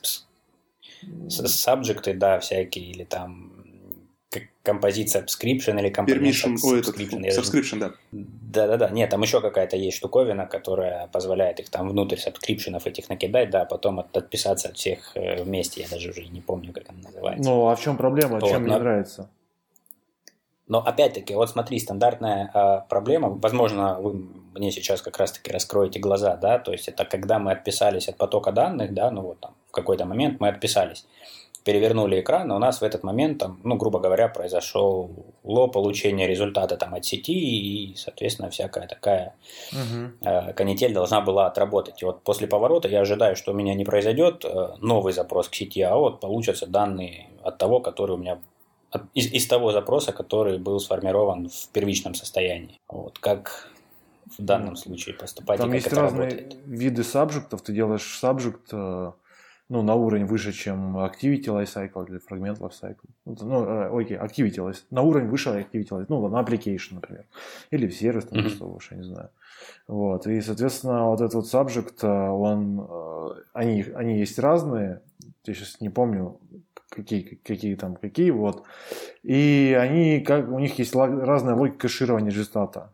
Вот, и, соответственно, когда есть там произошел, при перевороте произошел пришли данные, эти данные как-то закэшируются, вот, соответственно, они тебе доставятся, но вот логика доставки, она там может отличаться, ты сам ее выбираешь. Ну окей, то есть э, если мне вдруг надо потом э, этот закэшированный результат, э, предположим, перезагрузить, мне надо еще один вид сабжекта использовать в application, да, в который я потом это пихаю, что вот, а вот сейчас, дружок, мне надо их перезагрузить. Ну, то есть мы возвращаемся к той проблеме, даже с использованием RX, да, которая у нас была.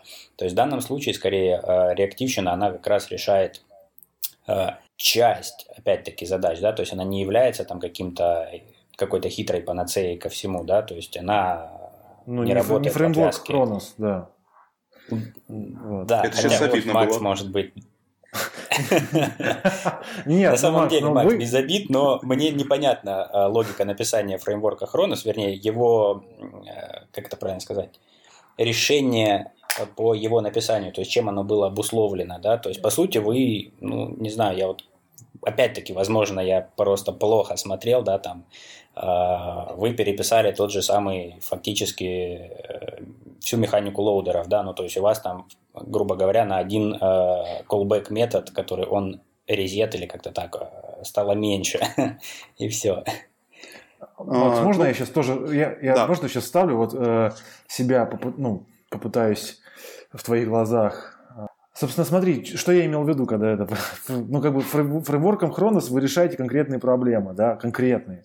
А у RX mm-hmm. он решает ну, гигантскую, гигантское множество проблем, да, то есть, я же говорю, это другой, как бы Дениска сказал, что другое мировоззрение, да, вот, и, собственно, вот и все, вот вы даже, ты сейчас сам же сказал, что вы для каких-то задач вы используете RX, а вот для сетевых задач мы используем Chronos. Вот, собственно, у вас, у вас для этого есть Хронос. Вот. А я предпочитаю и, собственно, для сетевых задач, конечно же, в первую очередь использовать RX все равно, потому что ну, мне дает больше гибкости это. Вот, все. Так, ну давайте кто-то еще, если хочет какие-то комментарии вставить, тогда я потом скопом на них отвечу на всех. Или все? Ну окей, будем считать... Отвечай. Будем считать, что все, да. То есть смотрите. А, как, опять же, как я, смотрите, а, говорил, вот, когда начал про всю эту штуку говорить, да, у нас есть две проблемы. Первая проблема – это как мы с лайфсайклом работаем. То есть Хронос решает проблему работы с лайфсайклом. Он вообще не про сеть. То есть это про то, как мы бэкграунд-потоки оттачим к объектам, у которых есть лайфсайкл. А как бы эта штука, она вообще, как бы, можно внутри хроносовских операций делать RX-запросы и как бы спокойно. Ну, то есть это будет работать. Дело в том, что эта штука позволяет результат деливерить удобно, да, то есть вот если вы там, опять же, тот кейс, там, когда мы повернули экран, у нас там данные в этот момент загрузились, а потом нам надо понять, а загрузились ли у нас данные, или это у нас устаревший кэш, или еще что-то, да, то есть вот это API, оно у нас там сведено буквально там к запуску одного метода, то есть вы там запускаете метод, и все, то есть потом вы там крутите экран, там, не знаю, сворачиваете, разворачиваете приложение, а, там, эти данные доставятся тогда, доставятся тогда, когда они должны быть получены, то есть когда там фрагменты или activity, они активны, у них есть вьюха, они там в резюм состоянии, например. То есть а, наша вот эта вот либо Хронос, да, она именно вот за этот блок отвечает. То есть э, то, что там я видел в RX, там есть опять же проект RX, RX Lifecycle, который, по-моему, как модуль RX Android используется. А, то есть то, что там сейчас предлагается, да, это фактически говорится, ну да, ребят, можно сделать, но вам надо самим, например, думать, где вы храните пермишины. Или вам самим нужно думать, как вы инвалидируете кэш сабжектов, если вы там... Subscription, что, да, не uh, subscription, да, прости, я mm-hmm. что-то совсем сегодня уже. А, то есть, например, там, у меня там стоит вопрос, а что делать, если мы а, там, вот советуют хранить в ретейн фрагментах. Да, у нас там уже вложенный фрагмент, то есть он не может стать ретейном. Нам, соответственно, нужно какой-то там синглтон делать, куда мы там объект кладем. То есть это как бы workaround, который нормальный, да, просто, ну, я на это посмотрел, мне это не понравилось. То есть с точки зрения удобства API это как бы не очень клево. И поэтому задачу привязки к жизненному циклу мы решили вот этой своей библиотекой.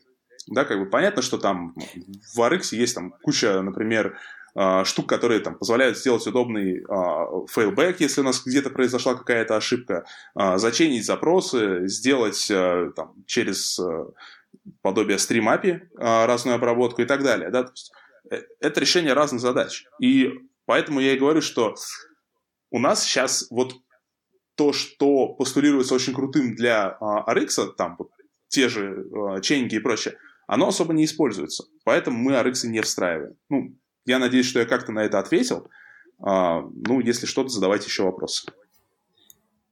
Не, вот э, из таких просто громадных э, преимуществ RX в плане э, сетевых запросов, ну или каких-то таких операций, да, это э, то, что мы можем э, писать приложение в полном отсутствии API и отвязки абсолютно от всего, да, то есть э, фактически э, на, на игра опережение, да, то есть мы фак- э, оперируем внутри приложения своими собственными моделями данных, да, которые вот мы считаем, что приложение должно с ними работать, а потом на уровне RX фактически э, таким flat map hell, грубо говоря, мы подгоняем то, что нам, э, ту какашку, которую нам отдала API к нашим моделям. И вот здесь это просто вытаскивает абсолютно все, да, то есть основные э, проблемы при разработке, да, мобильных приложений всегда были вот в коммуникации между сервячниками и мобильщиками. То есть э, никогда за мою практику не было такого, чтобы все договорились на 100% и API была реализована согласно спецификации, да, которой в принципе на момент старта обычно мобильной разработки, да, ее никогда не бывает, она пишется параллельно. Вот, и сервячники реализовали там все как бы согласно ей. И вот здесь RX просто вытаскивает. И вот с появлением этого фреймворка, да, то есть вот жизнь э, обрела, скажем так, э, яркие краски. Дань, ты так ну, сервячники так уничижительно прям. Не-не-не, я и мобильщиков мобильщиками назвал. То есть я здесь примерно ну, э, могильщики, равно ко всем. Сервячники и могильщики. А, смотрите, это тоже как бы, это на самом деле тоже вот ты затронул такую архитектурную проблему, да, то есть что делать, когда у нас есть, а, мы, про, вот, мы много говорили там про всякие, про контроллеры, про вьюхи, да, про слушать с моделями, мы вообще почти что еще не говорили. Это тоже на самом деле интересная штука. То есть действительно мы там в нашем приложении каким-то образом формируем модели. Например, мы поговорили с бизнес-аналитиками, посмотрели на дизайн и поняли, что ага, тут у нас должен быть объект, у него title, subtitle, там цена, средний рейтинг, да, вот там 4 поля. А, и вгрузили спеку API сервячников. А они нам говорят, знаете, ребят, мы там вам будем присылать какой-нибудь там не, не сумму, а пришлем вам массив валют и с ценами в каждой валюте. А вот вы как думаете, там так и отображаете. И, да, принципе... или пришлем вам четыре модели, да, в которых в одной будет title, во второй subtitle, в третьей там рейтинг, а в четвертой еще что-нибудь. Да, то есть и вообще эта проблема, она существует очень давно, и, наверное, с тех самых пор, как вообще клиент-серверная архитектура появилась, э, встали вот эти вот проблемы. И RX, наверное, это хороший способ решить эту проблему, но не единственный. То есть тут надо смотреть тоже чуть более широко. То есть э, мы как делаем? Мы берем и передаем вот эти модели такие грязные, да, которые пришли с сервера, в некоторые конверты, которые их, э, соответственно, оборачивает и э, делает те классы, которые нам нужны. Ну или швыряет ошибки, или еще что-то делает. То есть эти конвертеры, они подчас получаются очень сложными. Особенно, когда у нас данные идут э, связанные друг с другом. То есть отдельный запрос у нас там, например, есть а, список клиник, отдельный запрос список полисов. И вот в каждом полисе есть array из интов, и каждый int это ID клиники из первого запроса. Соответственно, нам что надо сделать? Нам сделать там запрос клиник, куда-то их сохранить, потом сделать запрос этих полисов, зарезолвить каждый айдишник в каждую клинику и, в общем, сделать такой нормальный объект, с которым потом можно работать. То есть а, наверное, это в RX тоже удобно можно сделать. Ну, то есть, на самом-то деле, это ведь э, речь сейчас идет даже не о модели RX, а о модели функционального программирования. То есть, когда вы э, берете коллекцию, да, и для каждого элемента коллекции производите с каждым элементом какое-то действие, да, то есть, в данном случае это конвертация из одного типа в другой, там, с какими-то э, там проверками или усложнением попутным. То есть, это, в принципе, такая штука, которая там в восьмой Java через стримы или через, э, э есть такая либо для Android, э, по-моему, Lightweight Stream API называется, называется, которая фактически вам а, дает большую часть API из 8 Java уже вот сейчас. Или если вы пишете на Kotlin, там вообще это все из коробки работает. То есть вы просто Либо можно берете... на RxJava то же самое делать. Да, но Или на сути... Groovy, да, то есть тут это просто а, парадигма Либо... функционального программирования, да, которая называется FlatMap, когда вы из одного объекта делаете другой методом применения к объекту какой-то функции. То есть, ну, да. э, ну, тоже надо понимать, что это такая вот как бы общая штука достаточно. Да, безусловно, но ты сейчас произнес, да, что мы это делаем ручками, пишем там монструозные конвертеры и прочее, да, то есть, а мы это пишем на уровне RX, то есть вот здесь, да, да RX, он как бы выполняет большую часть э, операций за нас. Ну да, и тут ты правильно заметил, что это не столько заслуга RX, сколько это в целом парадигма функциональное программирование. Есть... Ну, я, я не говорил монструозный конвертер, да, просто я боюсь, что если мы сейчас будем э, говорить, у кого конвертер лучше, то получится такая э, борьба мнений, потому что нужно посмотреть в код другого человека все-таки, да. А, так что, ну, в общем, да, как бы давайте на этом остановимся. А да, давайте, давайте перейдем давайте перейдем дальше. У нас еще есть о чем поговорить. Давайте мы, значит, данные загрузили, кое-как архитектуру накидали, но надо их куда-то сохранить. И вот э, давайте недолго... А, ну сейчас перед, перед базой данных, сейчас я вспомнил про... Хотел спросить про ретро-лямбду. Просто скаж... ответьте, надо ее встраивать или нет? Вот однозначно можете ответить? Надо. Однозначного ответа нет. Да, однозначного ответа нет. Ладно, вы используете ретролямбду или нет? Ну, Дима нет. не использует, потому что у него Kotlin. Нет, я Нет. Kotlin, Kotlin проекты, они лично, ну, то есть я там сижу, это под проекты такие, вот. А сейчас я сижу на... Мы используем ретролямбду в одном проекте, в одном проекте мы не используем ретролямбду. Вот там, где нет ретролямбды, а, там почти нет RX, и компиляция очень быстрая. Но это единственное преимущество этого проекта, где нет ретролямбды. Алло, все. Да. Да, мы тоже ее не используем, просто исторически сложилось, когда мы ее попробовали, наверное, около года назад, она у нас не взлетела, ну, вернее, взлетела, но там было лютый божина, связанный с плей-сервисами почему-то, они не работали вместе, да, и потом мы на это дело забили, потому что хорошенечко так времени потом потратили, чтобы выпилить эту ретролямбду. Вот. Ну и в дальнейшем мы просто к ней не вернулись, ну, просто по факту того, что она нам, ну, не требовалась. Тупо плодите boilerplate и ок, да? Да, нормально, что. Идея умеет сворачивать его в лямбда. Ну, кстати, да. Лайк да, такой да. синтаксис. Я вот, я вот так, кстати, думал, вот получается, эта IntelliJ IDEA, она такая среда, которая нивелирует все косяки Java, да, то есть вот. Намекает. Да, как бы намекает что... постоянно, чувак, э, не, не, это не true way, ну, Kotlin. Ну, хорошо. Кстати, ну, давайте про базу данных. Я недавно. сторонник ORM Lite. Я пользуюсь ORM Lite давно, и сейчас не вижу каких-то альтернатив для меня, но я не пробовал сейчас те модные слова, которые вы, наверное, назовете. Возможно, пора уже. Пробовал контент-провайдеры, делал контент-провайдеры через контент-провайдер генератор от одного там чувака, BOD, по-моему, называется. Достаточно хорошо генерит, даже у него join можно было создавать, все что угодно. А, со всеми связями сложной базы генерится легко и аннотируется легко и быстро. А, но ORM быстрее, проблем с ORM особо нет. Мы делаем суперсложные запросы в огромном нашем массиве данных, и при этом все это живет все равно в ORM. Загрузки на большой мэппинг, ну, проблем с перформансом тоже не замечаю. Если у нас какой-то адаптер и там сложный-сложный мэппинг и нужен там тысячи объектов отображать, то можно использовать всегда ORM адаптер, э, что-то там как так называется, который, соответственно, динамически грузит, как и контент-провайдер, адаптер подгружает только те данные, которые сейчас находятся у нас видимые в листе в списке или в ресайкле. Ну это же курс, про курсор сейчас речь. Же да, да, да, курсор. Ты говоришь контент-провайдер, там что-то. Ой, прости, уже, просто это, да, mm-hmm. да, да, ты абсолютно прав, и уже полночь перешла границу, а, вот, тяжело нас... становится. Да, да, да, конечно, курсор провайдер. Счастливый человек. Вот. И, кур... и, и не контент, и, и в том числе курсор провайдер генератор вот, ладно, давайте вернемся к ORM. Ну mm-hmm. и, соответственно, все хорошо с ORM, у меня проблем нету. Прям, чтобы я сказал, вот такая проблема, которую мы не смогли решить ORM, поэтому мы его ненавидим. Такого нет, все решаемо. Ты сейчас про ORM Lite вот говоришь, да, конкретно? Да, все конкретно реализован весь ORM через ORM Lite. Угу, угу. Ну, не, ну как бы у каждого свое, да, то есть с тебя ок, на свободная страна ты можешь использовать. Да-да-да. Ну а кто что использует, пацаны? Ну, у нас самописная, самописный маппинг, который там, на compile time annotation процессинге, да, там все как надо. Мы пробовали и ORM Lite, пробовали Active Android, как-то Grindau даже пробовали. А, недавно я тыкнулся в Realm и DBFlow, поплевался, ну, там, потом скажу почему.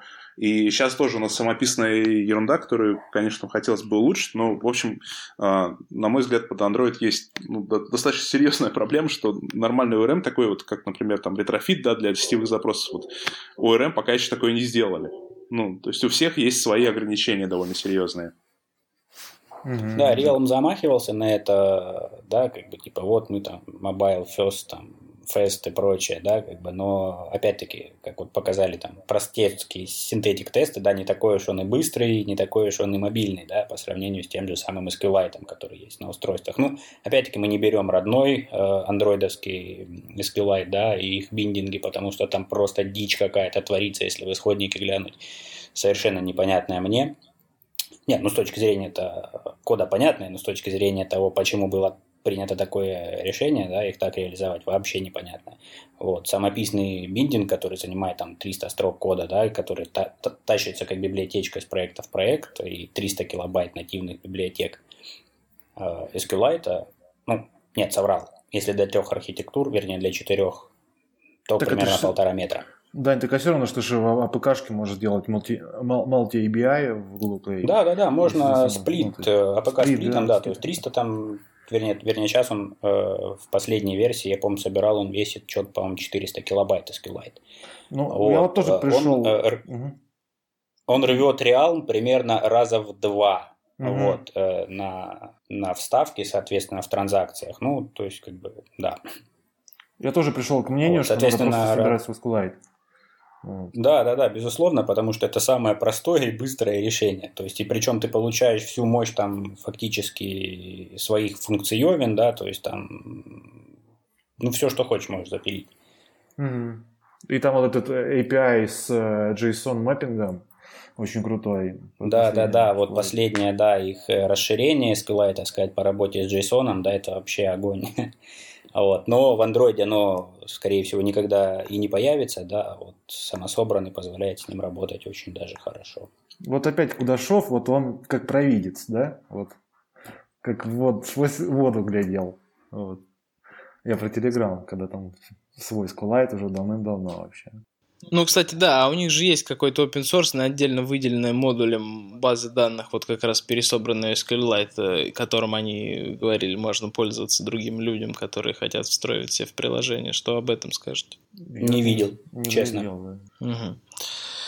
В общем, а вот, кстати, это как-то достаточно не на слуху. Вот я сколько слежу за новостями, чтобы прям когда-то было такое мейнстримом или хотя бы как-то проскакивал сквозь новости, что собираете свой SQLite, такого никогда не было. И вот с чего начать обычному чуваку, который не работает в огромной компании, которая уже из проекта в проект имеет свой собираемый SQLite и все обкатал? Чтобы собрать себе SQLite? Ну, да, что, что изменить, какую версию взять и так далее. Последнюю, естественно, то есть SQLite, они от версии к версии работают там, над производительностью, над функциональностью. То есть, опять-таки, вот в 3.9 там они добавили, вот, э, как Дима заметил, JSON, да, то есть расширение. То есть, фактически SQLite теперь э, очень похож на такие документ-ориентированные базы, как вот там Mongo те же самые. Да, да мини-Mongo такая. Мини-Mongo, да, то есть можем в таком стиле джейсоновском работать с ним. То есть напрямую туда JSON. Потом, соответственно, вытащили запросом нужное тебе поле там с а, всеми выборками, фильтрами и прочим. А с точки, с точки зрения вот э, там удобства внешнего использования, как вот такое решение оцениваете там по сравнению там, с тем же Ormlight, например? Насколько удобные API и вообще вот это все? Ну, там про API... Зависит от того, угу как ты его сделаешь. Да, зависит ну, от да, того, да, как ты его понимаю. напишешь. Ну, то есть его фактически На самом деле...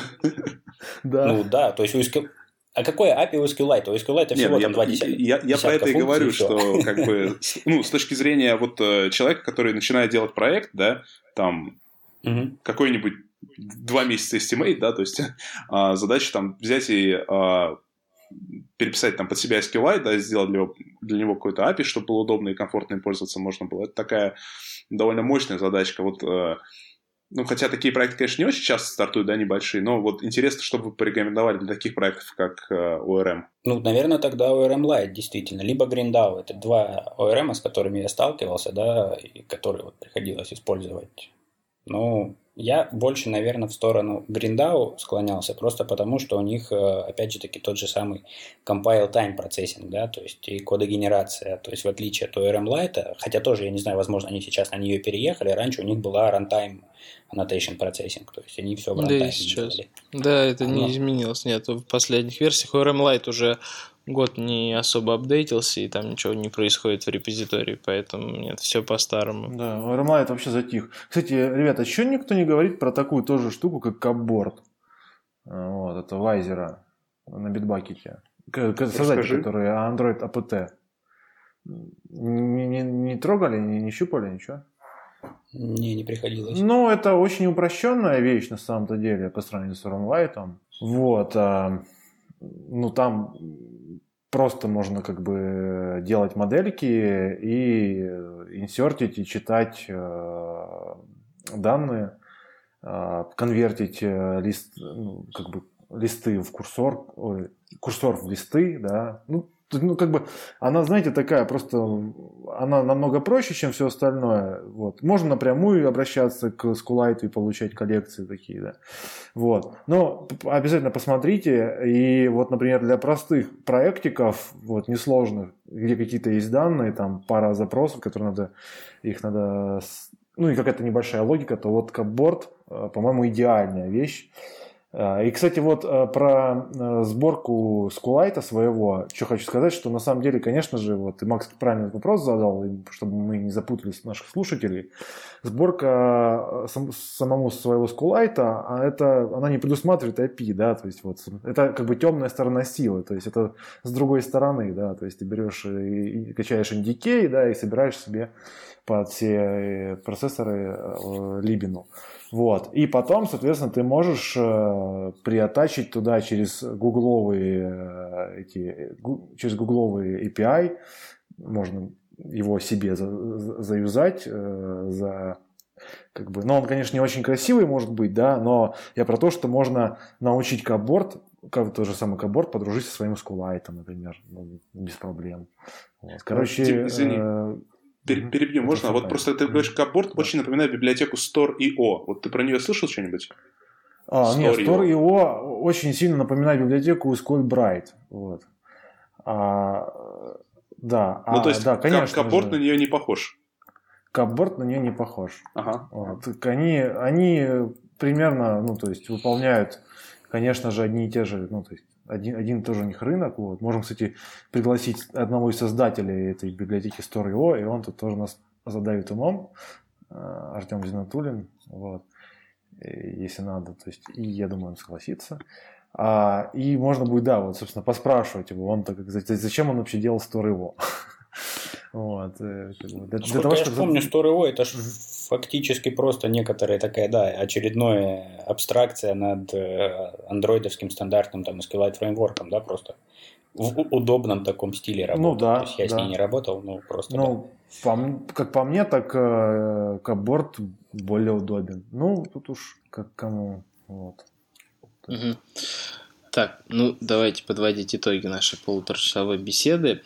А, первое, что слушатель должен вынести для себя, что начиная новый проект, надо понять масштаб проекта и уже основываясь на этом выбирать себе инструменты и архитектурные решения. Если это все-таки большое приложение, то я и вот Максим, да и все, я думаю, согласятся, что стоит строить красивую архитектуру, используя паттерн там MVC или MVP или MVVM, кому какой ближе. Ну, наверное, MVP самый простой для Если вам это нужно, то да, да.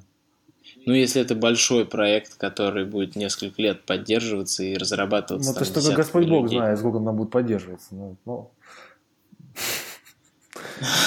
ну, если есть такое предчувствие, что ты за через три месяца его не сдашь. Если ты оптимист, да, да. Вот, да. И нужно строить красивую архитектуру, не накидывать все во фрагменты activity. При этом, э, если это современный проект и есть время на освоение и есть э, потенциал сотрудников, то избежать RX и внедрение функциональных взглядов на программирование тоже не избежать. И если хочется сделать красиво и удобно, при этом базу данных сохранять все это – дело можно в зависимости от производительности, потребности, объемов данных, можно как в ORM, так и писать, собирать свои SQLite и пользоваться курсорами, как и раньше пользовались как и пользовались наши предки 10 лет назад. Ну, наверное, лет 30 уже как пользуются. Да. ну, в, андроиде, сколько там, 8 лет назад. Вот, и для фоновых задач, ну, вот, либо RX, либо ну, в общем, не использовать чистые async таски и да и лодеры тоже лучше не использовать. Ну, если вдруг у кого-то просто сделать запрос и получить ответ, который можно закэшировать, то можно и RoboSpice вспомнить. А если у кого-то проблемы с пониманием, как приотачиться к жизненному циклу, и то им стоит смотреть библиотеку Chronos, которая решает эту задачу, да. Вот, мне кажется, такой итог, если у вас есть что-то поправить, поправьте меня. Да не, все, Каш. Вот, про подробно про библиотеку, про RX и про DI в лице Dagger мы поговорим прямо отдельно. Два подкаста будет в ближайшие выпуске. Но следующий выпуск у нас посвящен... Сейчас я посмотрю. Следующий выпуск у нас будет посвящен а, больше вопросам не столько разработчиков, сколько а, технических директоров и руководителей подраз... мобильных подразделений. Мы будем говорить про слова такие, как GitFlow, CI, а, про, то, про взаимодействие с QA и написание тестов и интеграция тестов на всю эту историю. Но это не про тестирование, это про весь процесс от начала проекта до его сдачи и инфраструктуру, которая под это создается. А, на сегодня всем спасибо. Был а, крутой разговор. Денис, я знаешь, что хотел добавить? По поводу да, MVC, MV, MVP MVM, их использования. Всегда задавайте себе вопрос, зачем? Вот, ну, это так. Ну, это да, вообще зачем всегда по жизни. MVC, когда можно просто лапшой, да, нафигачить в индусском стиле. А вот да, вот давайте продолжим эту тему. Еще, кстати, есть что сказать, я так подумал. Стоит это попрощаться. Давай, давай. Я что хотел сказать, что на самом деле, вот я не знаю, вот вы задумались, нет, в Android на самом деле есть практически MVC свой. Вот. Но мы как бы ну, мы к этой да, теме подходили, но, но, помню, не, не затронули. Чего? Ну, безусловно, да. То есть, скорее всего, Google задумывал, да, архитектуру самой системы, все эти activity, фрагменты и прочее, как э, некий такое ответвление MVC, да, но которое потом в итоге переросло в нечто ужасное. Ну, это просто в это в, в, у руководителей разработчиков, да, как бы перерастает оно, оно все, все, что не дай, у них все перерастет. То есть, ну, ну, на самом но, деле, да, безусловно. Но и можно Google... и MVP точно так же. Да, да, да. Проблема Гугла была в том, что он просто не дал а, вот все вот э, Google Advocate, да, которые там, я с ними общался, они как-то вот, ну, не хочу говорить там, ну как-то они не, не давали точного ответа вот про это MVC, то есть как бы начали появляться потом статейки уже, да, которые, а вот на самом деле, на самом деле, вот, вот, вот так вот надо использовать. Но прямо от, от Гугла, вот прям, знаешь, кон, кон, ну, э, конференция, да, и доклад, в андроиде есть MVC. И вот так его надо использовать. Такого не было. То есть и, и все сами додумывали, то есть и все сами выдумывали. Да, да, да, да. Даже iOS, посмотри, там тоже нет однозначного ответа. Да, там каждый, да. кто как хочет, так и программирует, что называется. А может быть это и хорошо. Может это как раз таки э, демократия, либерализм. Вот. Хотя... Да, на, на этой замечательной нотке я, пожалуй, пошел спать. Пока. Вот. Кат, да? Все. Да. Давай, у нас еще много архитектурных будет тем, мы еще раскроемся. Что, нажимаем, да? Раз. Да, всем Давайте спасибо, всем ребят. скажем пока, да, и нажимаемся, да, все. Да, пока. Все, пока, Пока-пока.